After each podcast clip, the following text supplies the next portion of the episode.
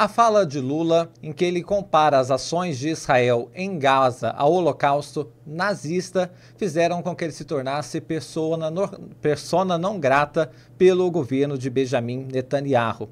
O que isso significa na prática? Quais são as implicações e qual será o desfecho desta crise diplomática em que embaixadores foram chamados para consultas e Lula, inclusive, chamou o embaixador brasileiro em Tel Aviv para vir aqui ao Brasil, numa atitude que a gente não vê há muito tempo na diplomacia brasileira. Hoje a gente vai poder detalhar este assunto. Vamos começar pelo começo, trazendo a fala de Lula que gerou essa grande repercussão nacional e internacional e a partir daí mostrar ponto a ponto das reações e também das implicações disso tudo. E para este segunda chamada especial, estão aqui conosco nos nossos estúdios em Brasília, como de hábito, o jornalista João Bosco Rabelo e também o jornalista Marcos Magalhães, que é mestre em relações internacionais. E de São Paulo, temos a alegria de receber aqui no segunda chamada o Joel Pinheiro da Fonseca, filósofo, economista e também colunista do jornal Folha de São Paulo. Lembrando que você é o nosso comentarista de todos os dias. Deixe sua opinião e sua participação aqui no nosso chat ao vivo, porque assim a gente pode trazer a colaboração de vocês para essa nossa grande mesa de discussões. O segunda chamada é agora diário, portanto, conte essa boa notícia para mais pessoas. Não deixe de dar o like, é apenas um clique aqui embaixo da tela e assim você tem o poder em suas mãos de chamar mais gente para assistir essa conversa em que vamos poder detalhar este assunto com muita clareza. Então, então, show, sem mais delongas, roda a vinheta pra gente começar.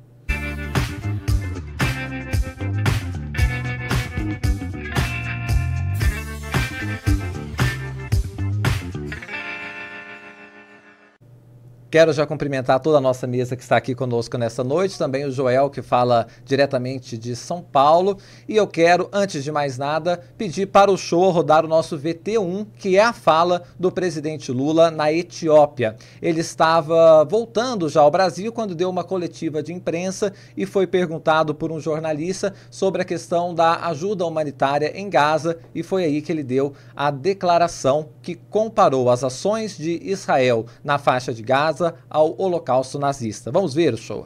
É, é muito engraçado. É muito engraçado. Ah, quando eu vejo o mundo rico anunciar que está parando de dar contribuição para a questão humanitária aos palestinos, eu fico imaginando qual é o tamanho da consciência política dessa gente e qual é o tamanho do coração solidário dessa gente que não está vendo que na faixa de Gaza não está acontecendo uma guerra, mas um genocídio. De que não é uma guerra entre soldados e soldados, é uma guerra entre um exército altamente preparado e mulheres e crianças. Ora, se teve algum erro nessa instituição que recolhe dinheiro, pura-se que errou, mas não suspenda a ajuda humanitária um povo que está quantas décadas, há quantas décadas tentando construir o seu Estado. O Brasil não, apenas afirmou que vai dar contribuição, eu não posso dizer quanto, porque não é o presidente que decide. Sabe? É preciso ver quem é que cuida disso no governo para saber quanto é que vai dar. Então, o Brasil disse que vai defender na ONU a definição do Estado palestino ser reconhecido definitivamente como Estado pleno e soberano. É importante lembrar que em 2010 o Brasil foi o primeiro país a reconhecer sabe, o Estado palestino. É preciso parar sabe, de ser pequeno quando a gente tem que ser grande. Sabe, o que está acontecendo na faixa de Gaza com o povo palestino não existe em nenhum outro momento histórico. Aliás, existiu quando Hitler resolveu matar os judeus. Então o Brasil continua solidário ao povo palestino. O Brasil condenou o Hamas, sabe? Mas o Brasil não pode deixar de condenar o que o, o, o exército de Israel está fazendo na faixa de Gaza. Deixa eu já passar direto para o João Bosco Rabelo analisar essa fala do Lula. Bosco. É, pois é, Afonso. É mais um capítulo aí. Bom, não é a primeira vez que o Lula, é, no contexto geral, se manifesta é, contra essa desproporção na reação de Israel ao ataque terrorista do Hamas.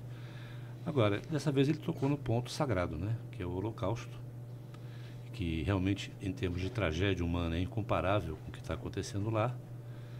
Mas há duas, há duas coisas a serem observadas. A primeira é que ele se refere ao exército de Israel, portanto, ele é, me parece que está falando em relação ao governo de Israel e não em relação ao Estado, ao povo israelense.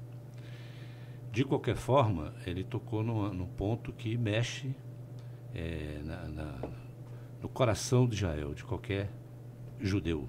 Não é? Da humanidade, podemos dizer da também. Da humanidade. Então, é, acho que errou o tom nisso. Mas a gente pode também olhar isso por outro ângulo, que é o ângulo da, é, do, do, comportamento. Quer dizer, você está cometendo um, uma, um, não, há, não há uma defesa do lado de lá. É, o alvo principal de Israel ou já morreu, ou já fugiu, não está mais ali. Agora é o povo palestino que está sendo empurrado, é, agora com a tentativa de empurrá-lo para além da fronteira egípcia, ou seja, tocar esse problema para o Egito expulsar aqueles que eles orientaram a ir para a área da fronteira com o Egito, é, agora estão sendo é, empurrados para fora do, de Gaza.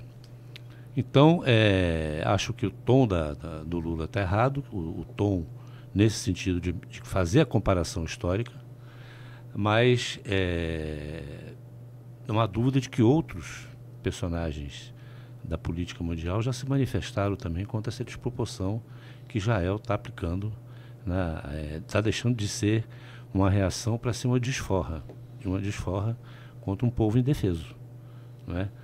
Então eu acho que temos outras questões ali. É, o Hamas não quer um Estado israelense, mas o Netanyahu também não quer um Estado palestino, nunca quis. Né? Então, é, a, a, divergência interna em Israel, a oposição interna ao Netanyahu, também é muito visível. Né? Então, é, eu acho que uma, uma eventual retratação, como está sendo cobrada por Israel, aliás, está sendo cobrada com sangue nos olhos, porque o episódio da convocação do embaixador brasileiro lá fugiu a todos os protocolos também. Foi uma coisa para humilhar publicamente é, mudou o local da reunião, passou a ser no Museu do Holocausto. O, o chanceler israelense foi com uma câmera para filmar aquilo ali e convocou a imprensa, ou seja, foi uma, uma atitude de repreensão pública a um representante diplomático. Né? Então, isso mostra como este governo de Israel está vendo, está atuando nesse caso realmente com sangue nos olhos. Bom, eu acho que uma eventual saída para isso vai ser essa. Né? É, já, já, a Janja, por exemplo, já colocou isso.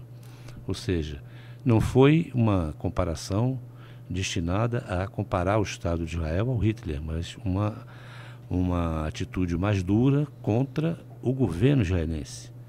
De qualquer forma, poderia ter sido evitado. Há, há várias formas de você mandar as mensagens. Né? É, por exemplo, para que, que serve a diplomacia, afinal? Né? A diplomacia é a, a, é a, é técnica e, a, e o talento e a sabedoria de você conseguir administrar conflitos, né? às vezes dizendo as coisas mais duras possíveis, mas numa linguagem respeitosa. Quando sai dessa linha do respeito, é, você pode provocar situações que ainda que produza reações também desproporcionais, é, é, é, esse tom que você usou que terá dado causa. Né? Sim. Então, eu acho que a coisa chegou a um, a um contexto de crise diplomática, de fato. Acho que não será definitiva, acho que é contornável isso. Restam dúvidas se o Lula falou isso de caso pensado, se o Lula cometeu é, um deslize na, na empolgação, na indignação é, o fato é que mexeu com Israel. Mexeu como nenhum outro até agora mexeu. Sim. Né?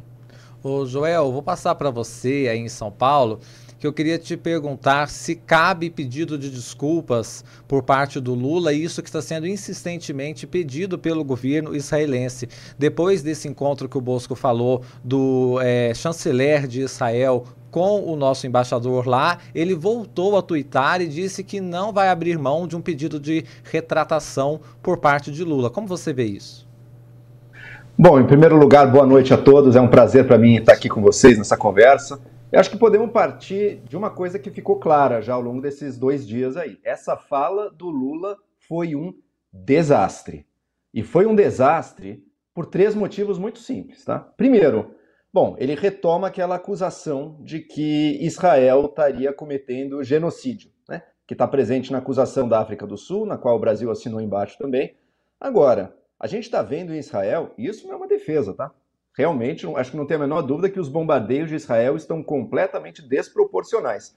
Mas são bombardeios que não visam exterminar um povo. São bombardeios em resposta a uma agressão sofrida por um grupo terrorista que comanda ali a faixa de Gaza, em resposta àquilo, e que miram, visam alvos militares. Isso torna eles justificáveis? a mim parece, acho que todo mundo que observa, parece que já extrapolou em muito qualquer proporcionalidade. Então, não, é injustificável, mas não se trata de um ato de genocídio. É um ato que poderia ser melhor comparado, por exemplo, a bombardeios que os aliados fizeram contra cidades nazistas na Segunda Guerra Mundial, cidades alemãs que não tinham tanta justificativa, enfim, foram passaram muito de qualquer ponto e de qualquer lógica justa de uma guerra, mas não são genocídio. Esse é o primeiro ponto. Segundo ponto, ele não só disse que é um genocídio, ele comparou com genocídio com marcas particularmente monstruosas de maldade, que foi o genocídio nazista contra os judeus.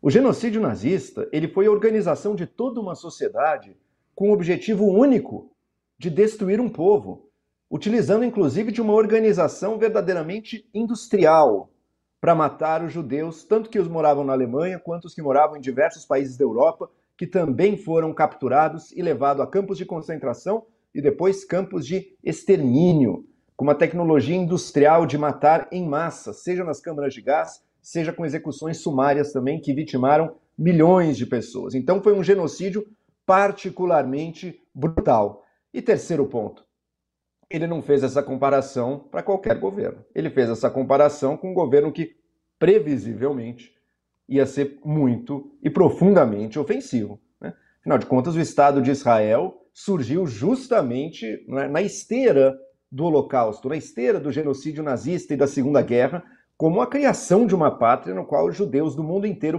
pudessem, se quiserem, eh, se sentir seguros e ter uma terra para chamar de sua. Então, comparar justamente esse Estado com o nazismo é evidente que ia ser muito mais ofensivo. E além de ter sido muito mais ofensivo, e eu não estou aqui chamando Lula de antissemita, não, tá? Não, não, não, não vem ao caso isso. Acho que ele é, como definiu um, um diplomata francês muito corretamente, um terceiro mundista para lá de caricato.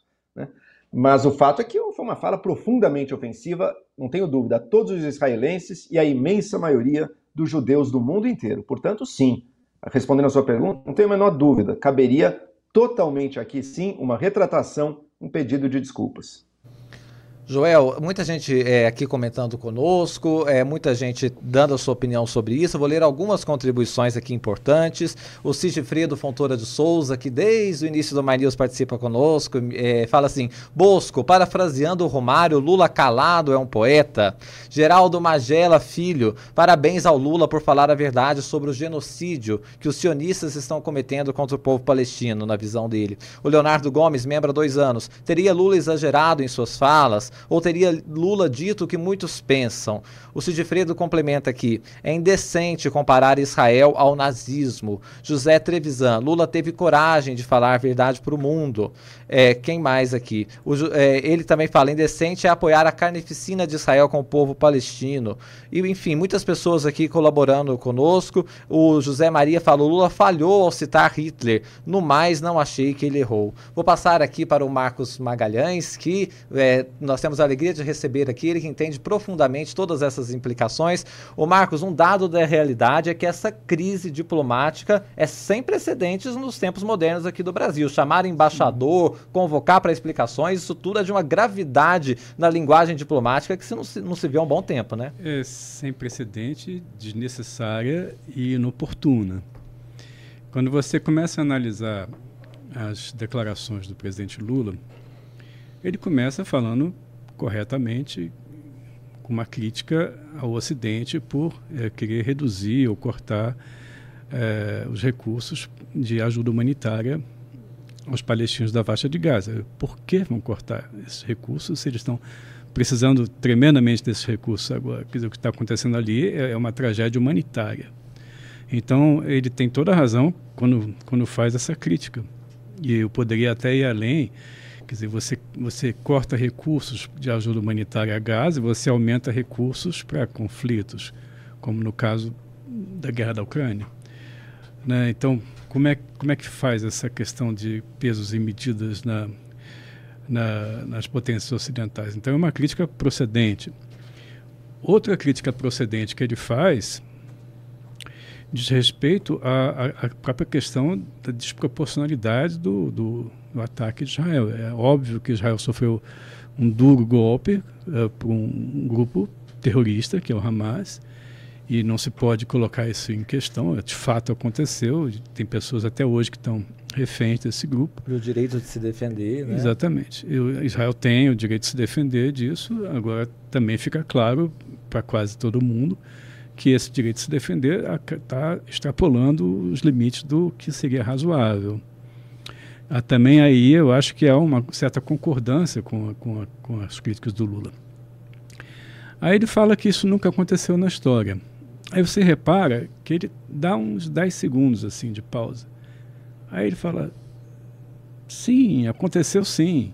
Aconteceu lá na Alemanha nazista aí cita a questão do Holocausto. Quer dizer, então eu acho que, que ele foi meio que se empolgando nessa, nessa linha de raciocínio e chegou à sua memória, talvez, ou talvez tenha sido caso pensado, como disse o Bosco, ou não, a gente nunca vai saber, é, essa questão do Holocausto, que, sinceramente, é bastante desproporcional o que está acontecendo. Né? O Holocausto foi, foi uma ação planejada nazista de, de extermínio de 6 milhões de judeus. Né? Então, é, não dá para você chegar a esse nível de comparação.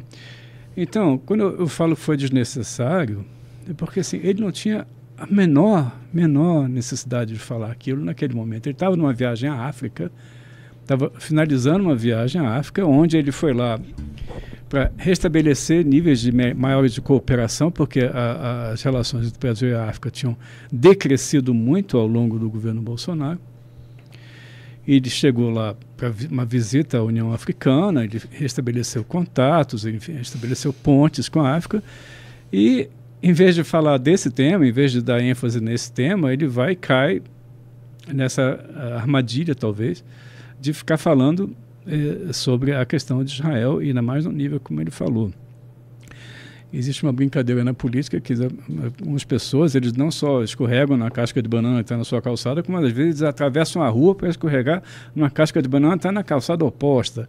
E esse parece ter sido o caso. Para que, que o Lula foi cair nisso? Para que, que ele foi entrar nessa história quando ele poderia ter falado de outros temas, inclusive da viagem dele à África, ou se falasse da questão em resposta à questão de Israel, não tinha a menor necessidade de entrar nesse, nesse tom sobre o Holocausto. O que acabou enchendo a bola do Netanyahu, que é um sujeito que vem sendo amplamente criticado, inclusive pelos países ocidentais.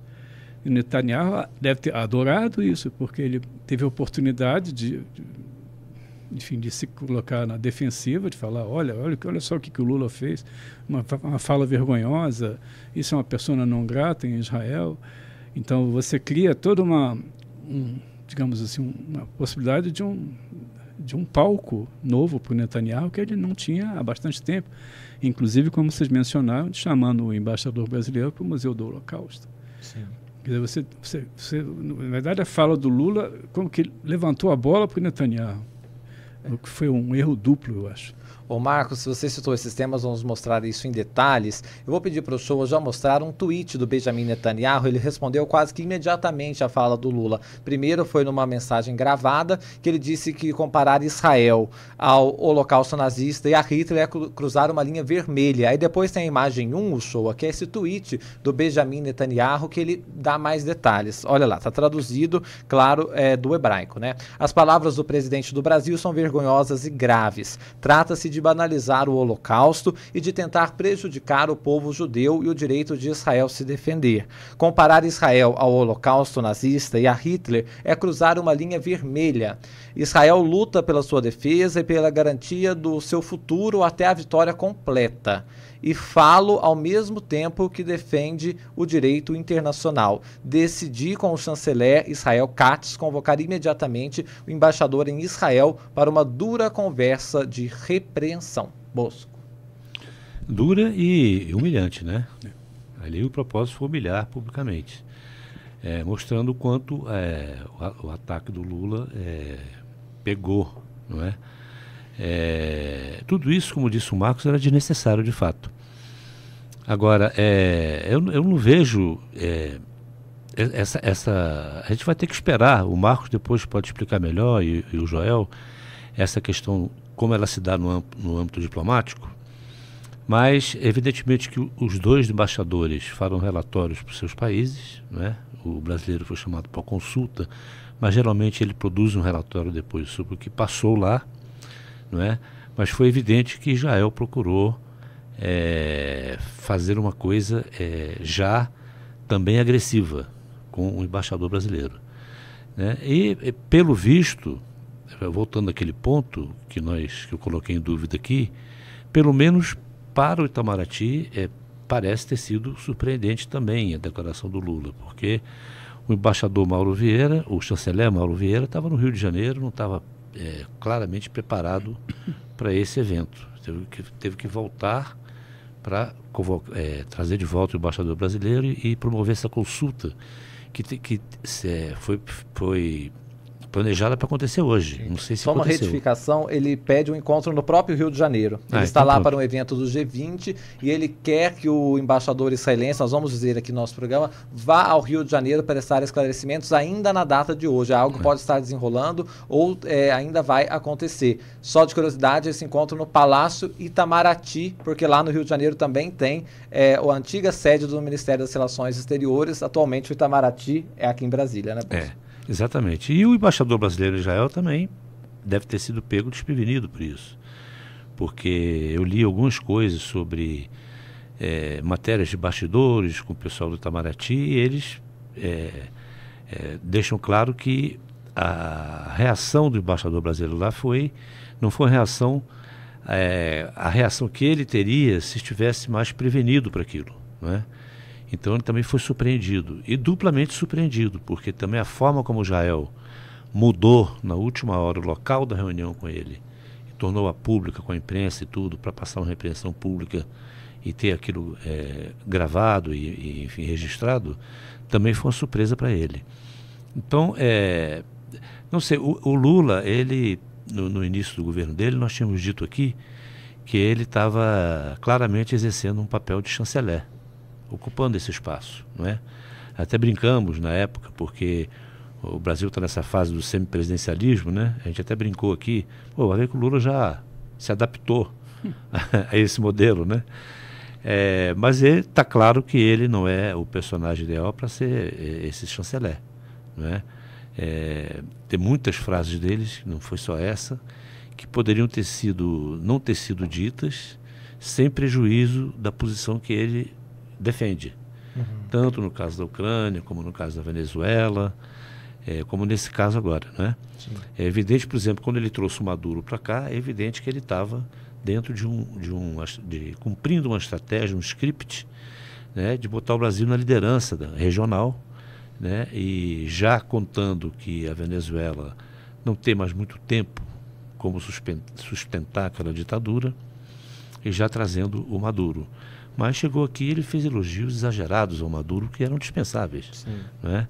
No caso da Ucrânia também, né? a culpa é dos dois. Né? Isso não é uma linguagem diplomática. Né? Então, é, é, o Brasil saiu daquela situação de um páreo internacional no governo Bolsonaro e esperava-se do Lula um, que o Brasil voltasse a ser, uh, o Brasil resgatasse aquela sua tradição de um poder moderador, de um ator moderado e, concilia, e conciliador, sobretudo, porque essa, esse, essa é a tradição da diplomacia brasileira. Né? Mas esses, esses repentes do Lula estão frustrando aqueles que esperavam isso, inclusive no plano internacional. Ô Joel, eu queria também a sua análise sobre essa é, fala do Netanyahu, mas trazendo mais um elemento. O grupo terrorista Hamas agradeceu a Lula é, pela comparação aí das ações de Israel com o Holocausto. Segundo uma mensagem do Hamas, Lula fez descrição precisa dos desafios enfrentados pelo povo palestino. Queria te ouvir. Era isso mesmo que eu ia trazer agora. A gente recebeu ao mesmo tempo a crítica dura do governo de Israel mas o, o, Lula também recebeu elogios, né? Recebeu elogios da Janja, achou linda e ficou orgulhosa a fala do marido. Recebeu elogio do Celso Amorim, que há quem diga que é ele o chanceler verdadeiro do Brasil nas sombras, ou pelo menos quem assessora o Lula ali, e está dizendo: não, não, quem é persona não grata é Israel, a gente falou tudo certinho, ok? E recebeu elogios também do Hamas, do grupo terrorista, que esse sim é declaradamente genocida. Ele quer varrer Israel do mapa. Vamos ver a diferença? Israel tem a capacidade bélica, se quisesse, de varrer, pelo menos a faixa de Gaza teria tranquilamente de varrer a faixa de Gaza do mapa. E não estava fazendo isso, pelo contrário, não estava nem presente militarmente na faixa de Gaza até que esses ataques aconteceram aí no fim do ano passado. O Hamas, pelo contrário, tudo o que ele deseja é o extermínio de Israel, e isso só não acontece porque ele não tem o poder bélico para tanto. E o que ele teria agora, esse grupo terrorista, é o poder de fazer aquilo que o próprio governo de Israel está dizendo que na hora que ele fizer, os ataques param, que é a entrega dos reféns.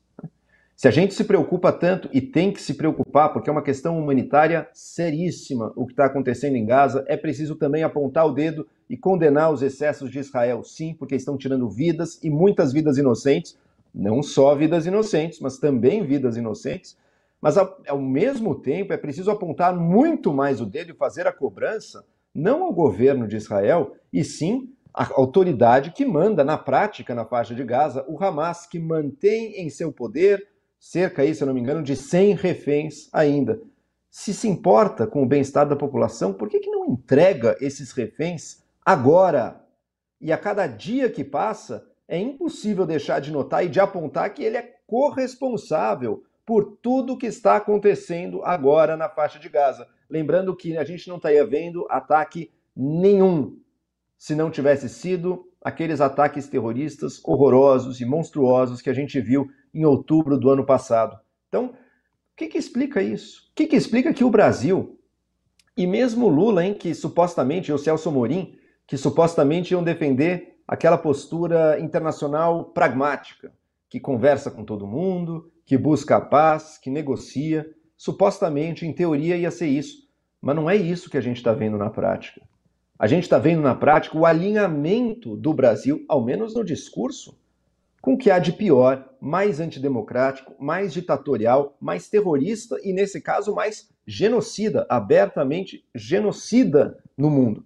Primeiro na guerra da Ucrânia, incapaz de, de, de sair de uma equivalência moral que, na verdade, foi pró-Rússia, né? Porque a Rússia invadiu, não tinha equivalência moral ali, não eram os dois iguais, mas enfim, ao criar a equivalência, o Brasil acabou se aliando mais à Rússia, tem um discurso mais pró-Rússia. Depois até que voltou atrás.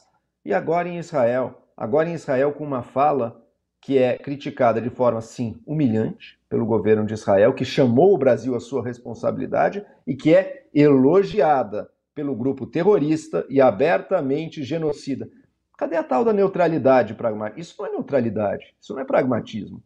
Isso é se alinhar com os ditadores, com os terroristas e com os genocidas. Isso é fazer aquilo que parece que é a real tônica da política externa do Celso Amorim, do Lula e de todos que pensam como eles, que é ser contra tudo o que as democracias desenvolvidas do mundo pensam, fazem ou querem e se alinhar quase que automaticamente a qualquer tirania, ditadura, tiranete de terceiro mundo que esteja aí supostamente para questionar o status quo liberal do mundo.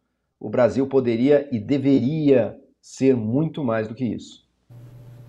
Perfeito, Joel. Deixa eu só ler aqui, quando a gente recebe elogios é muito bom. Os nomes da audiência que são curiosos e engraçados. Temos o Imperdoável, ele escreve assim: parabéns, canal, amo tudo, todos, parabéns. Então, muito obrigado ao Imperdoável. O Eric é, é, RCHO escreve assim: quero parabenizar os jornalistas e comentaristas pelo trabalho sério. Também está muito satisfeito aqui acompanhando o nosso segunda chamada. Nossa ideia é sempre essa: colocar a bola no chão para a gente fazer fazer uma discussão séria destes assuntos todos muito importantes impressionantes, importantes aqui para o debate público. Eu quero trazer aqui o show A Nossa Imagem 2 para passar já para o Marcos. Hoje o ministro das Relações Exteriores de Israel, o é Israel Katz, que é o que a gente está falando aqui no programa, chamou o embaixador brasileiro Frederico Meyer para um encontro no Museu do Holocausto em Jerusalém. Diante das câmeras, Katz disse a Meyer que Lula não é bem-vindo em Israel. Vou ler aí o tweet. Interessante que o, o tweet ele não foi traduzido, ele está mesmo em português. Ou seja, o ministro das Relações Exteriores de Israel que quis que esta mensagem chegasse com esses termos aqui ao Brasil. Olha lá, esta manhã convoquei o embaixador do Brasil em Israel para o local que demonstra é, mais do que qualquer outro o que os nazistas e Hitler fizeram aos judeus, que é o Museu do Holocausto, Had Yashem.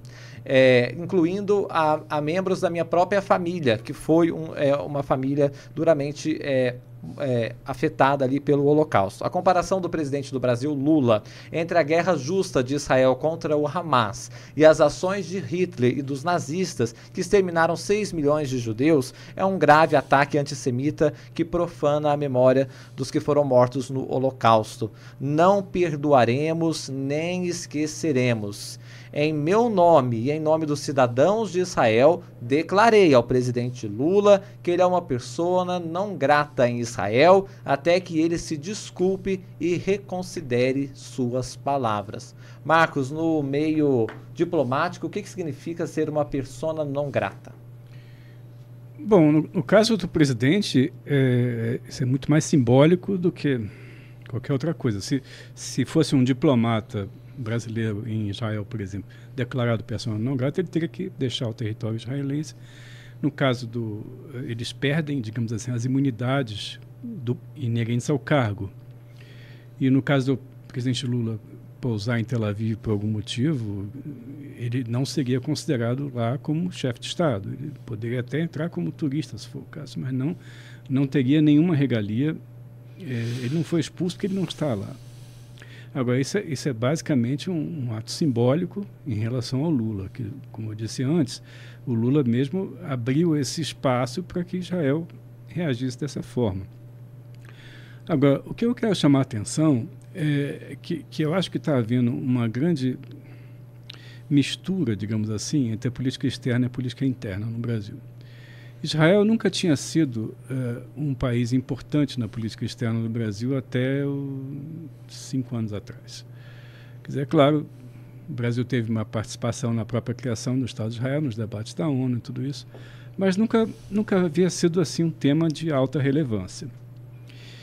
Quando o Jair Bolsonaro se candidatou e se elegeu presidente, dizer, a campanha eleitoral dele já era feita com, com seus militantes nas ruas, com portando sempre aquelas três bandeiras, no Brasil, Estados Unidos e Israel. Era muito comum você ver nas ruas uh, os militantes que, que assumiam claramente a bandeira de Israel, assim como hoje o Javier Milei na Argentina faz o mesmo. Ele também se declara, declara aliado dos Estados Unidos e de Israel. Pois bem, isso naquele, naquele momento histórico brasileiro, há quatro, cinco anos, você criou esse, esse enorme espaço pró-Israel que nunca tinha acontecido na política interna brasileira. Né, isso você é, talvez deva à presença enorme dos evangélicos entre os eleitores de, de, de, Bolsonaro. Os evangélicos têm uma grande aproximação com o Estado de Israel. Então, aí você. É, Bolsonaro promoveu essa grande aproximação com, com Israel e passou a ser visto, Israel passou a ser visto como um símbolo da direita no Brasil. E enquanto a esquerda brasileira sempre teve essa conexão com, com os palestinos e com a defesa dos direitos dos palestinos. Então, agora, uma coisa é você defender os direitos palestinos, outra coisa é você defender a, a solução para dois estados. Outra coisa bem diferente é fazer o que o Lula fez de comparar o que está acontecendo lá com o Holocausto.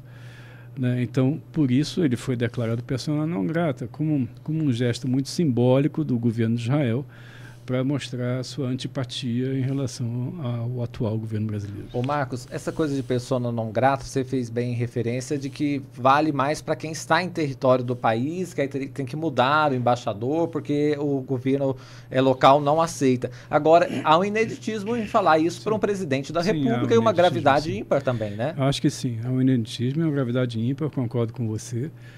Eu acho que isso foi uh, causado por uma frase bastante infeliz, mas também o governo de Israel se apropriou bem do momento, aproveitou-se do momento, digamos assim, aproveitou-se da oportunidade para sair, digamos assim, para uma ofensiva. Ele estava totalmente na defensiva, se você for re, é, reparar as notícias internacionais da última semana, o governo de Israel tem sido criticado por quase todo mundo pela intensidade dos seus ataques na faixa de Gaza e também pela questão humanitária na faixa de Gaza. E aí ele tem, quando depois de uma declaração dessa com o Lula, eles como que se reanimam. Né? E, e, e partem para uma ofensiva, inclusive de relações públicas, como foi essa visita a, ao Museu do Holocausto. É, Afonso... Queria que você falasse um pouco mais dessa questão de persona não grata. não, não, eu acho que o Marcos falou tudo. Mas o Marcos tocou num ponto importante. Esse, essa associação entre direita, Israel e Palestina, esquerda no Brasil, é, primeiro lembrar que não foram, não foram só os símbolos israelenses que estiveram nas ruas brasileiras aqui. O próprio Netanyahu veio né, é, ao Brasil trazido pelo Bolsonaro. E isso é, deu uma, uma, tinta mais forte a esse, essa, esse desenho que o, o Marcos colocou.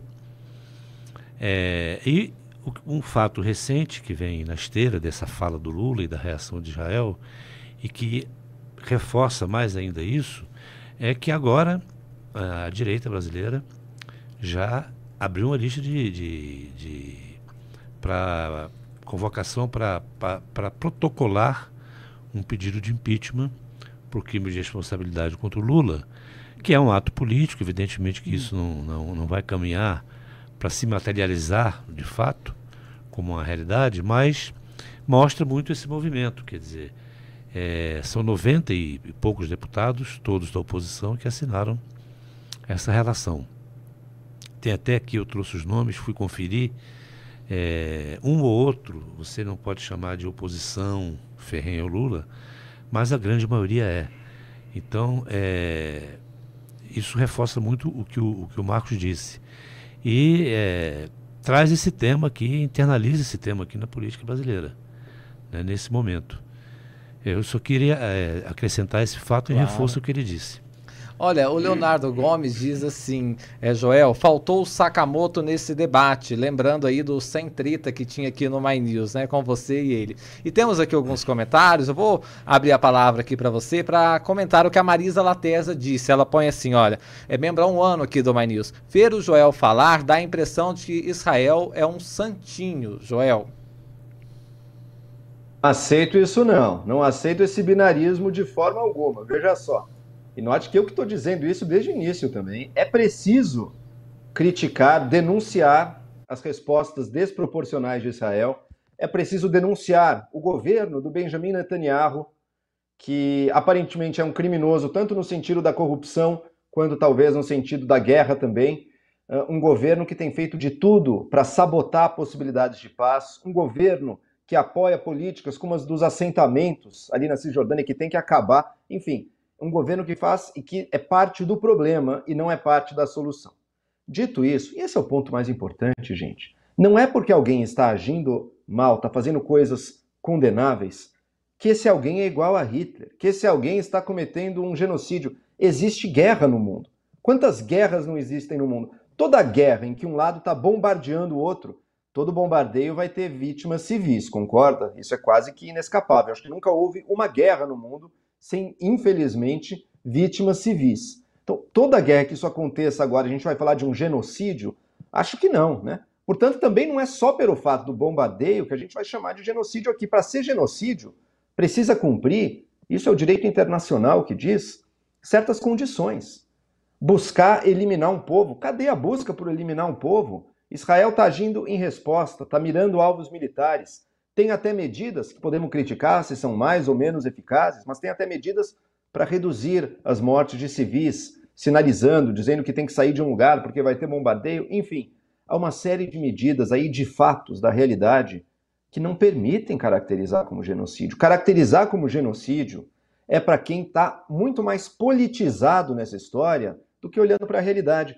E não é à toa, portanto, que quem que elogiou o Lula? O Hamas. Tem certeza que uma posição que está recebendo elogio de um grupo terrorista, fundamentalista, extremista desses, que é uma posição razoável, que é uma posição digna, que é uma posição humana, mas é óbvio que não. Então, não. Não aceito essa tentativa de dizer que não, eu estou dizendo que Israel é bonzinho, não estou dizendo isso coisa nenhuma, mas queria frisar aqui também essa claro. outra parte que acho importantíssimo da gente trazer, que é esse efeito interno dessa fala do Lula.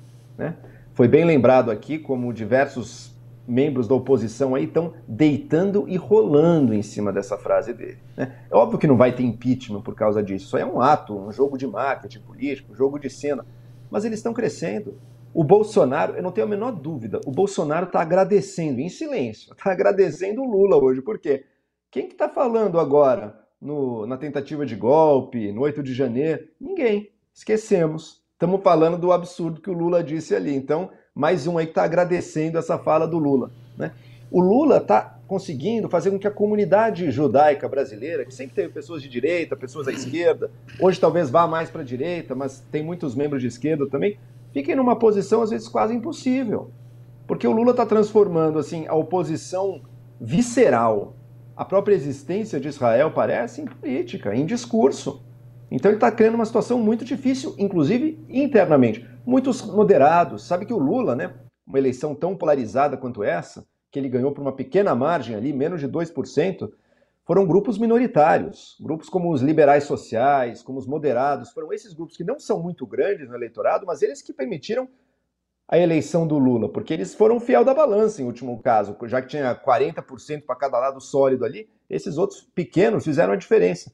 As pessoas mais moderadas olham isso, olham Lula recebendo elogio do Hamas, olha essa situação que se desenha, olha o nosso o assessor Celso Amorim com um discurso radical, ultra radical contra Israel, o, o Brasil que tinha tudo, tudo para estar tá surfando na maré internacional, o mundo queria receber o Lula de braços abertos.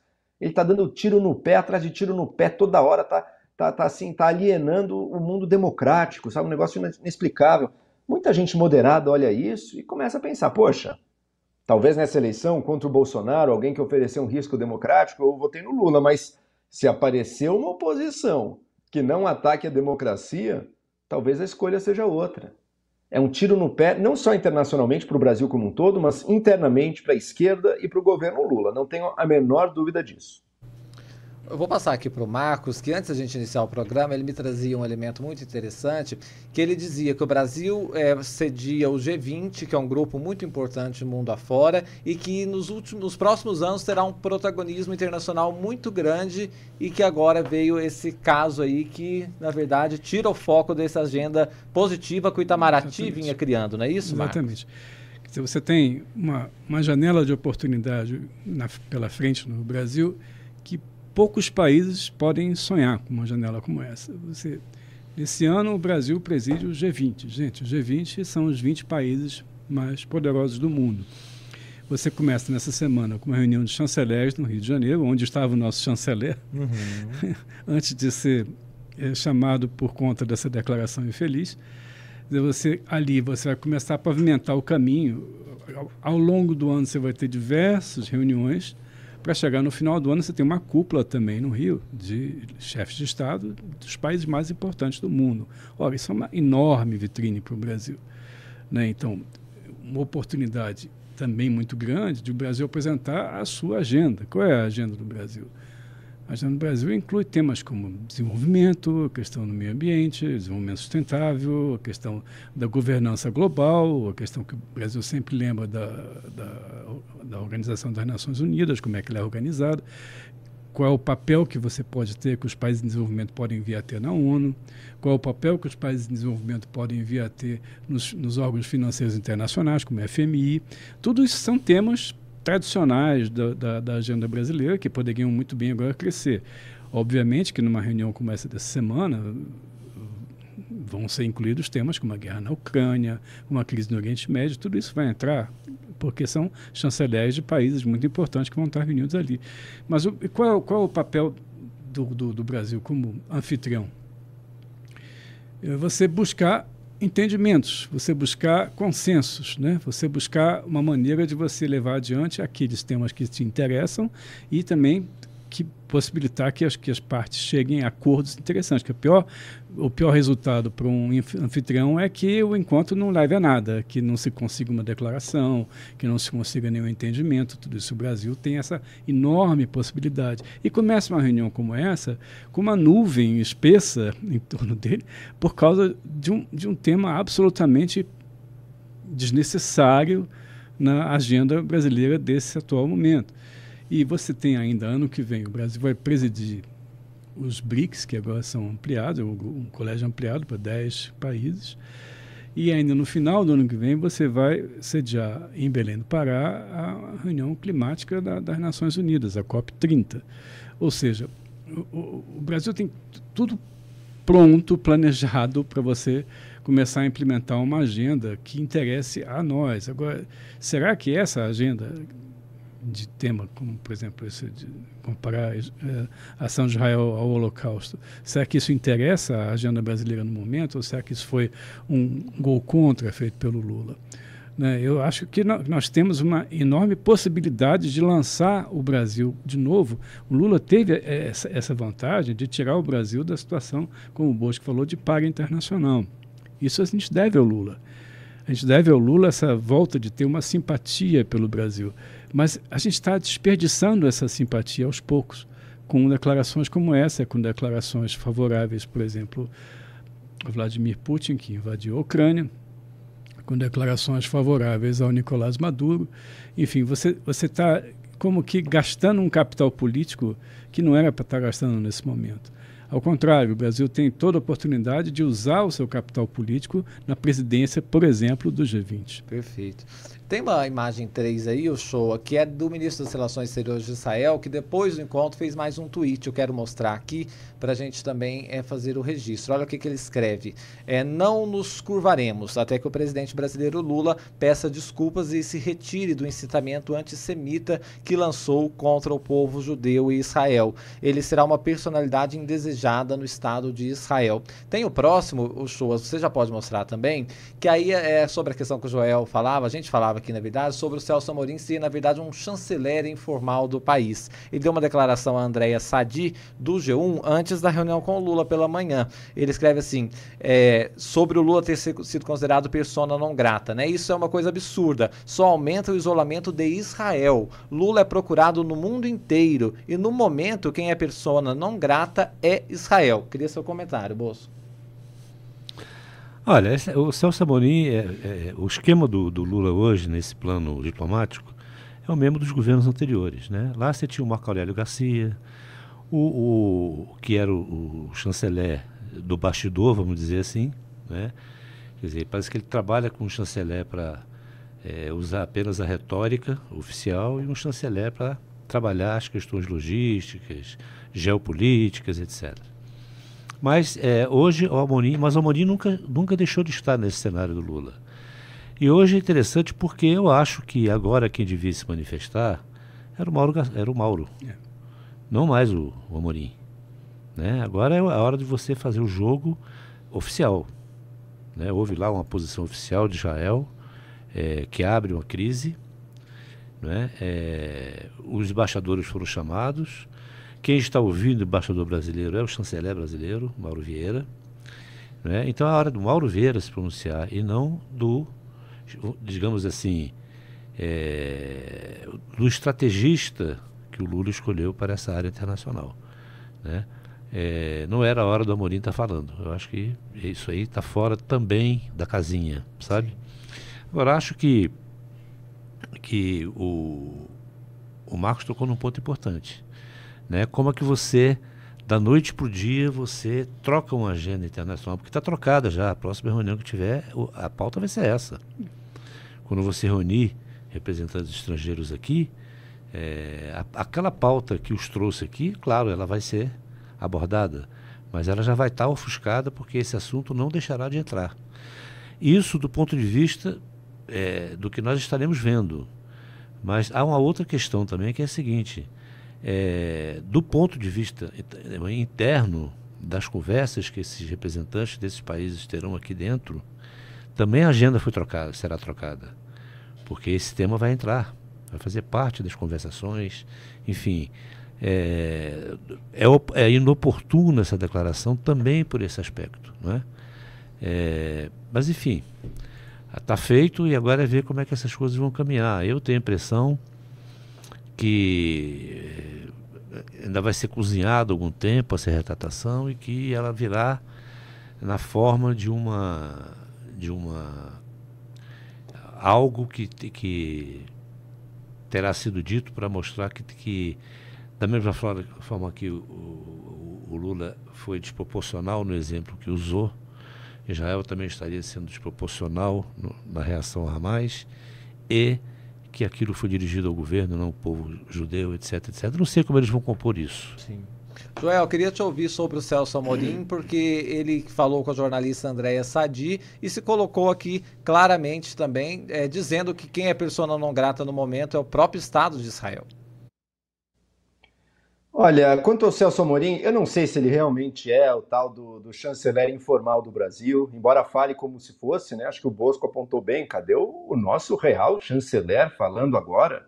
Assessor internacional? Não, queremos quem realmente responde pelas relações internacionais do Brasil. Agora, infelizmente, a gente tem que concluir que quase sempre o Celso Amorim é fácil prever o posicionamento dele. O que, que democracias liberais desenvolvidas defendem? Celso Amorim estará do lado contrário. É uma verdadeira, assim, obsessão em defender o que seria o terceiro mundo, o sul, pequenas uh, ditaduras que lutam por meio da força das armas para impor seu poder regionalmente. É sempre isso. E agora está aqui, ó, o Lula fez uma comparação absurda. O mundo inteiro está vendo. O Hamas elogiou Alguém tem alguma dúvida de que ele errou nessa declaração?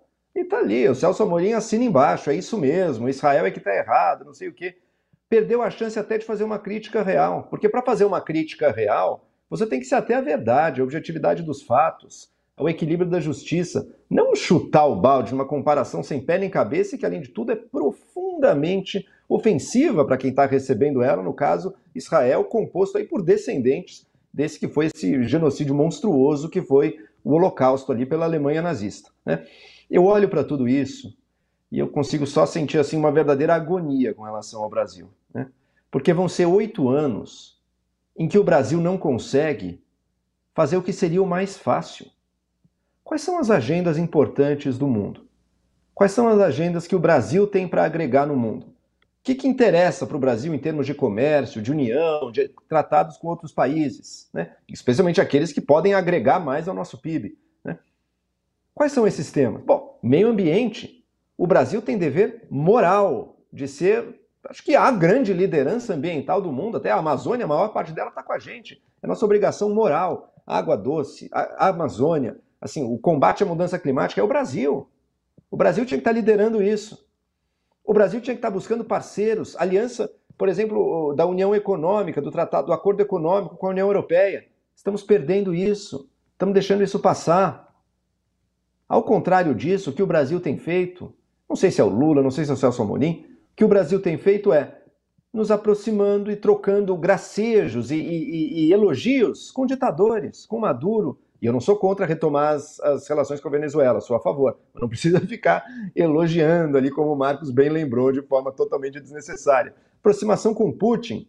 O que, que o Lula, o mesmo que não viu problema nenhum, e dá uma opinião assim contundente sobre Israel e Palestina, o que, que ele falou sobre a morte do opositor do Putin? Ali ele foi cheio de dedos, fazendo não sabemos, a quem interessa dizer que foi a Rússia que matou o Navalny. Por favor, né, gente? A gente não é otário. A gente sabe o que está por trás disso. E agora em Israel, se alinhando não a uma posição neutra, pragmática ou da paz, da diplomacia, se alinhando ao Hamas no seu discurso. Não dá. É uma pena, porque com o Bolsonaro, o Brasil também jogou no lixo a questão ambiental, virou um verdadeiro pária internacional, desastre completo. Briga também não estava alinhado com as democracias, defendia todo projeto populista de direita que tenta solapar a democracia na, Urquia, na, na Hungria, na Turquia, na Índia, enfim. Teve tudo isso que a gente sabe. Agora com, esse, com Lula, que foi recebido de braços abertos pelo mundo democrático inteiro, estavam felizes, poxa, tem salvação, tem solução está botando tudo isso a perder.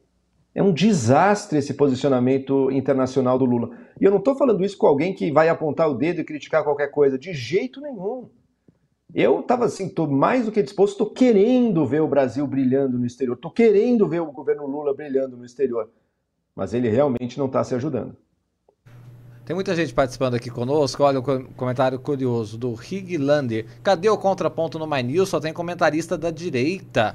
Aí o FMV concorda aqui, não tem contraponto, não. Um chama a gente de direita, outros de esquerda, então tá bom, né, Marcos? Está sendo chamado de direita e de esquerda, quer dizer que a gente está tentando sempre uma análise é, realmente é, que tenha substância. Por isso chamamos o Joel, chamamos o Marcos, o Bosco. Mas fique conosco, deixe sua opinião, que a gente lê ela também e você se torna um comentarista aqui do My News. Temos as imagens imagem 5 aí para registrar rapidamente o show do Itamaraty. Foi uma nota à imprensa dizendo o seguinte: é, diante da gravidade das declarações esta manhã do governo de Israel, o ministro Mauro Vieira, que está no Rio de Janeiro para a reunião do G20, convocou o embaixador israelense Daniel Zonshine para comparecer hoje ao Palácio de Itamaraty, no Rio, e chamou para consultas o embaixador brasileiro em Tel Aviv, Frederico Meyer, que embarca para o Brasil amanhã.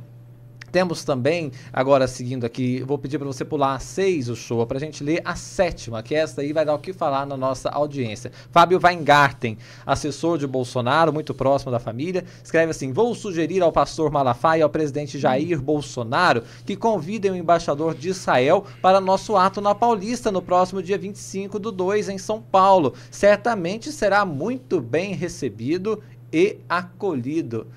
E aí, Marcos, se esse embaixador vai, aí realmente. Aí ele vai ser pessoa relação... não grata, né? pois é. Uma situação complicada também, esse aproveitamento político é, todo. Porque é, o que é, fica curioso, muito claro é que eles não estão interessados no conflito lá no Oriente Médio, mas puxar a sardinha para tentar é. ter dividendos aqui, né? É, é, é, curioso essa questão de ah, só tem representantes da direita ou da esquerda. É, na verdade, é um discurso muito fácil esse. Né? Porque ah, se você está defendendo Israel, logo você é de direita, se você está defendendo o palestino, você é de esquerda. Depende. Né? Em que circunstância né? você vai, por exemplo, nessa questão do Holocausto, você está cometendo uma injustiça histórica. Então, naturalmente, que, tem que, que o Lula tem que ser criticado, assim como nós até que também elogiamos o Lula por reabrir o Brasil ao mundo. Então, ninguém está aqui contra o Lula, é, contra a política externa do Lula, está, está apontando questões que aconteceram e que não podiam ter acontecido. Né? Então eu não vejo, eu não vejo que, que, que nós estejamos uh, polarizando. Eu acho que há uma tendência de se polarizar, como eu disse anteriormente, de você, você trazer para o debate externo essa polarização quase estúpida que existe no Brasil hoje em dia, em termos de política externa. Esse comentário do, do, do, do, do Fábio Weingarten, por exemplo, é, é, parte disso. Né? Então, então é, é, é, uma provocação. Né? Então vamos convidar o embaixador de Israel para um ato na Paulista. Obviamente que o embaixador não vai poder ir né? E, e ele está querendo com isso animar a galera dele da direita para levar mais gente para a manifestação pro Bolsonaro. Né? Perfeito. Eu quero acrescentar uma coisa. Falar, vai ser bem recebido, Bolsonaro. É. Eu acho o seguinte, a, a, também dentro disso que o Marcos falou e do comentário do, da nossa audiência sobre essa, esse simplismo, né? Essa coisa é, a coisa simples ela, ela é sofisticada. O simplório é que é uma coisa improvisada, precária e tal.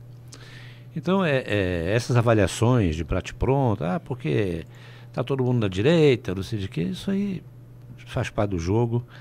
Mas, na verdade, é o seguinte, a, a, a política, ela se mede, é, a qualidade da política se mede pelos seus resultados, pelo seu êxito ou fracasso, ou pela, pelo que conseguiu produzir. Não é? Essa fala do Lula, ela não produziu nenhum resultado positivo. Nem para ele. Então você veja que é, estamos falando aqui do exercício da política e não da, da questão ideológica. Nem ajudou os palestinos. É, como é que você faz política? Você faz política com objetivo e, e para alcançar resultados. Né? Seja você de direita ou seja você de esquerda. Né? fato concreto. Vamos numerar aqui o que, que nós já conversamos aqui, né? É, eu, o Marcos e o, e o, Joel.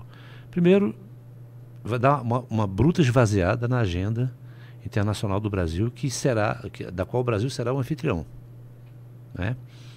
Segundo, é, trouxe para o plano da política interna também uma questão é, absolutamente indesejável, que é você dar essa turma aí, esse menino da peruca, essa, essa pistoleira aí, a Carla Zambelli, essa turma, esse pretexto todo para pedir impeachment, fazer barulho, né?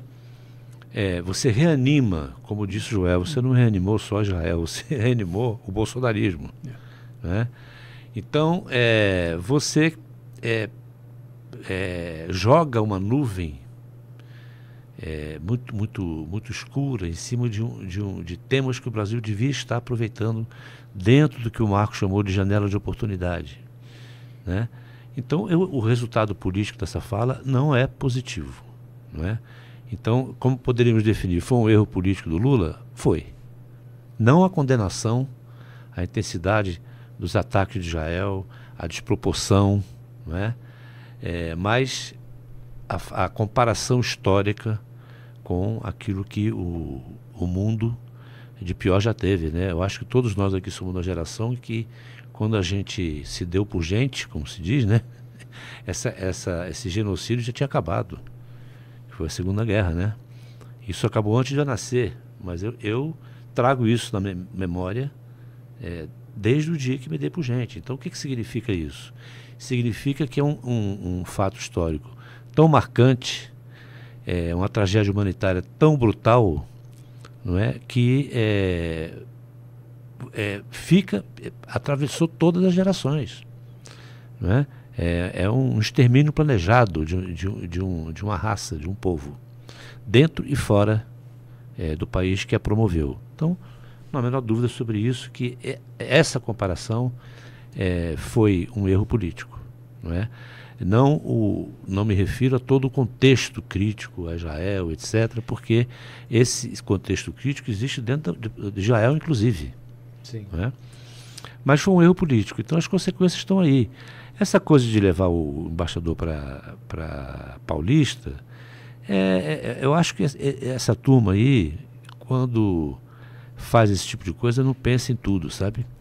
Mas, por exemplo, é, se isso viesse a ocorrer, o que eu não acredito, né, você teria é, tirado completamente, descaracterizado completamente aquilo que o Bolsonaro jura ser a pauta do encontro dele, o motivo, que é defender o Estado de Direito. Né? Risos à parte, né?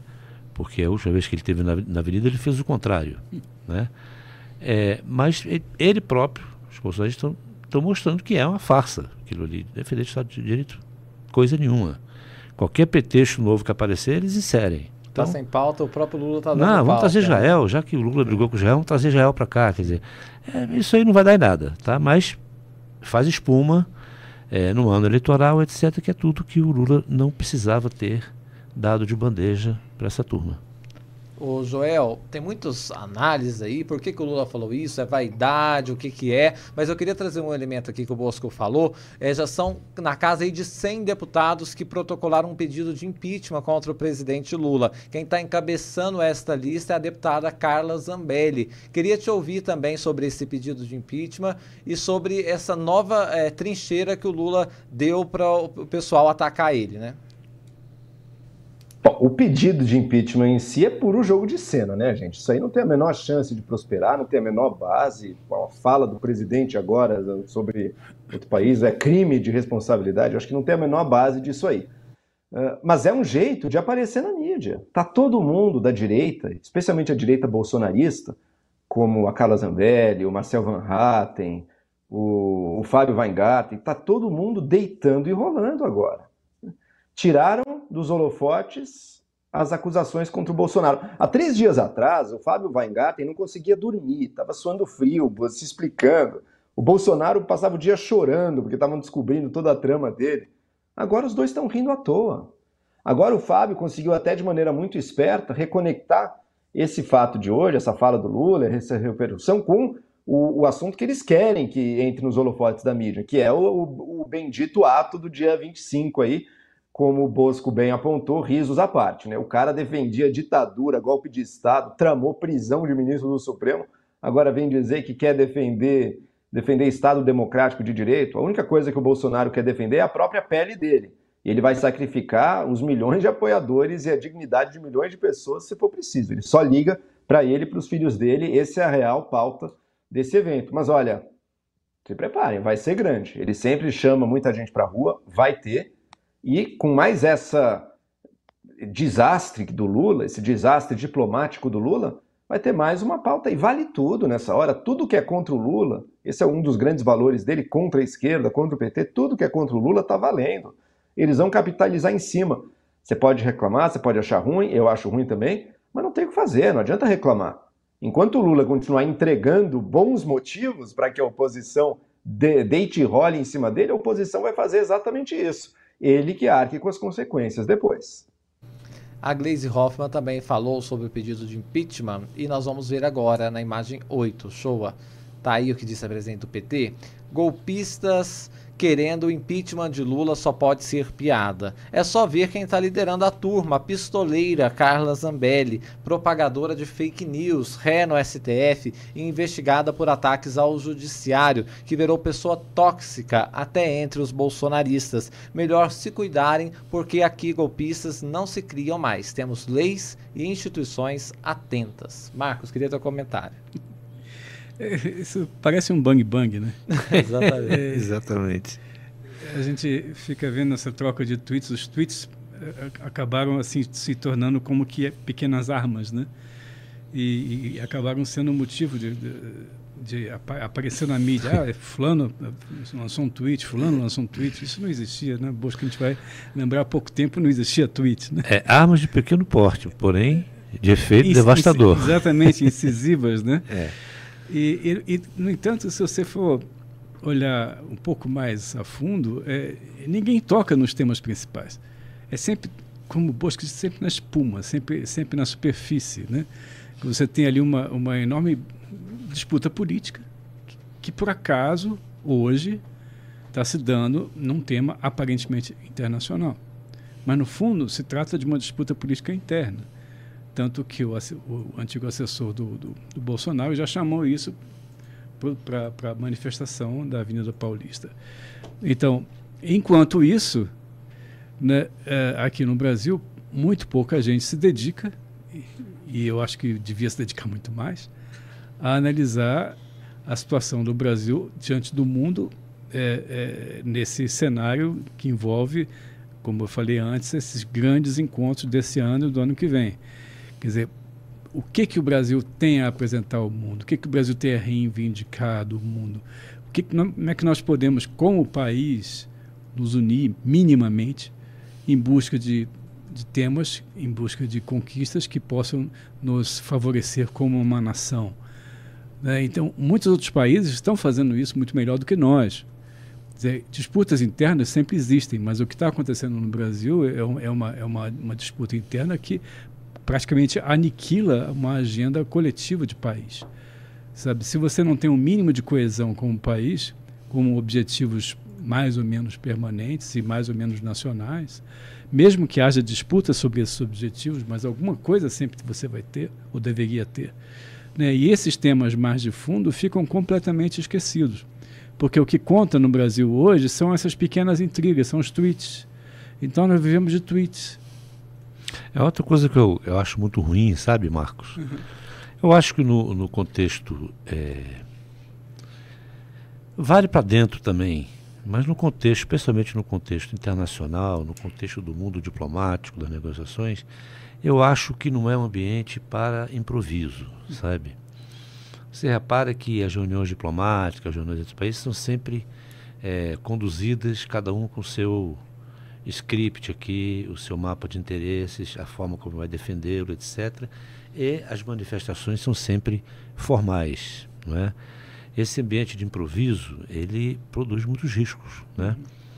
É, isso vale para o plano interno também, né?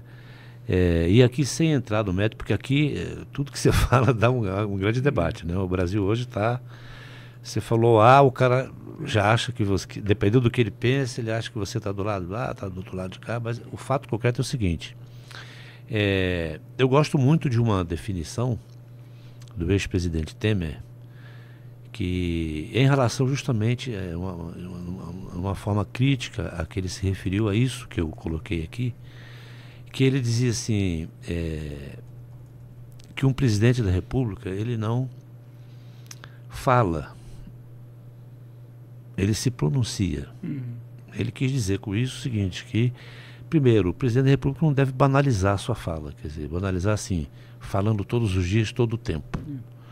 Né? Nós tivemos presidentes que, você, você vê, esses quatro anos de Bolsonaro era todo dia, toda hora, três, quatro vezes ao dia, não é?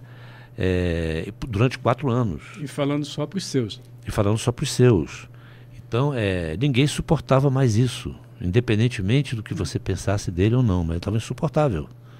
Você acordava e, e, sem saber o que, é que viria dali, não é? Então, é, ao mesmo tempo, o ex-presidente Fernando Henrique Cardoso que tinha um indiscutível talento para minimizar crises, né? ele era famoso por isso. Quer dizer, o Lula já teve também essa, essa fama. Né? E você entrar numa. levar uma crise para dentro do, do, palácio e sair sorrindo. Porque ele, tanto quanto puder, fosse possível, ele minimizava aquilo. Mas, ao mesmo tempo, o Fernando Henrique dizia aparentemente o oposto do que diz o Temer. Ele dizia que o presidente deve conversar o tempo todo com a nação. Eu acho que não são coisas excludentes, não é? é eu acho que você tem os momentos certos para cada coisa. Se você tem um presidente que fala nas horas que são necessárias. E, a, e escolhe o tom em que ele vai, se vai fazer a sua fala de acordo com a circunstância, por exemplo, quando há, há um, uma tensão muito grande, uma situação difícil que o país está vivendo, às vezes um, uma circunstância climática, uma, uma, uma enchente e tal, a, a, o pronunciamento, às vezes, pessoal, o presidente ir ao local e falar com as pessoas e adotar um tom mais afetuoso é, é, o, é o que se recomenda. Né? Ao mesmo tempo, quando você vai falar de crise entre países que são parceiros do Brasil, é, o melhor é você adotar o tom diplomático formal, fazer, fazer pronunciamentos. Perfeito. Essa coisa de improvisar, nesse contexto aí, geralmente não dá certo. Joel, eu queria passar para vocês, só para vocês fazerem é, um comentário isso. também. Opa, queremos te ouvir, Joel, está nos ouvindo? Não, eu queria comentar o seguinte, claro. uh, eu acho que o Lula, ele se tornou grande na política nacional em outra época, né? numa época em que, que ainda dava para o presidente ou para os grandes líderes falarem meio que sozinhos, ou falarem entre pares, entre instituições, ele falava, o povo ouvia e aplaudia. E quem estava muito fora disso, quem tinha ideias muito fora de, de, do discurso padrão que vigorava ali, não tinha espaço. Aquele mundo acabou. O mundo em que os políticos falavam e o povo ouvia, acabou. Hoje em dia, a gente tem todo mundo falando o tempo inteiro. Né? E não vai fugir disso. Né? A força do Lula, por um lado, é essa capacidade dele de se conectar pela fala, por uma fala mais espontânea, por uma fala às vezes vista como mais autêntica do que a fala do político profissional, ali de terno e gravata, tudo certinho. Isso conecta com muita gente. O Lula traz isso.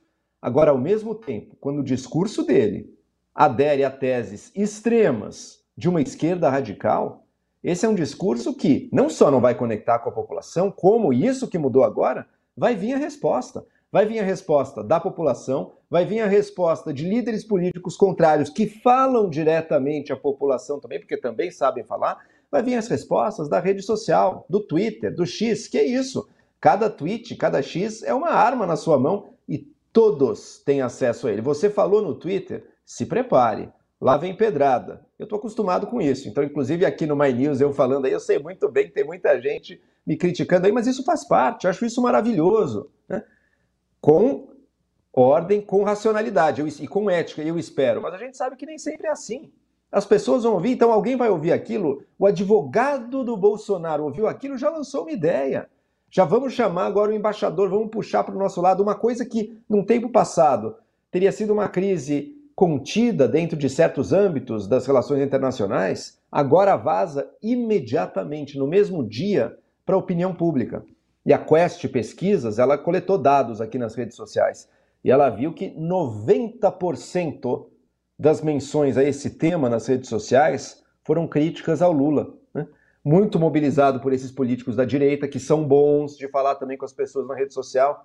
Então, ele falou uma coisa, talvez na cabeça dele, ele ainda viva numa outra época, em que dá para falar mensagens diferentes em lugares diferentes, em que dá para fazer, eh, falar meio que sozinho, sem reação. Hoje em dia, não, acabou. Tudo vai ter uma reação. Por isso, ao mesmo tempo, o desafio hoje é muito maior, né? Porque não basta só você ser espontâneo. O discurso antigo, da política tradicional, profissional, não cola. As pessoas veem como totalmente falso, totalmente inautêntico, é, é, ou não, ou então entediante, ninguém quer saber mais daquilo, né? aquele papo de político velho, ninguém quer saber. Só que a fala espontânea também, ela vai a todo momento agradar alguns e desagradar outros. E esses que estão desagradados vão falar, vão aparecer. Isso é da natureza do debate público agora, por isso, mais do que nunca, é importante ter um discurso que faça sentido. Você vai ser criticado, você vai ser apedrejado, que seja, pelo menos, pelos bons motivos, pelos motivos certos. Perfeito, Joel. Vou pedir para o show mostrar rapidamente uma tela para fazer um convite para você continuar acompanhando o trabalho do Joel Pinheiro. Olha que legal, pode mostrar aí o show. É um curso que o Joel tem no Instagram, é isso, né, Joel? Você propõe um curso ali prático de independência política e você pode assinar pelo próprio Instagram. Achei muito inovador esse modelo aí. Fica, portanto, o convite para o pessoal seguir acompanhando o seu trabalho. Queria agradecer demais a presença do Joel Pinheiro da Fonseca, diretamente de São Paulo. Ele que é convidado a vir aqui no nosso estúdio no My News quando estiver na capital federal. Agradecer da mesma forma o Marcos Magalhães e João Bosco Rabelo. Muito obrigado, foi ótimo o nosso debate hoje, muito enriquecedor. E é isso, a gente se encontra na programação do My News amanhã, 8 e meia da noite, tem o Segunda Chamada. Um grande abraço então, gente!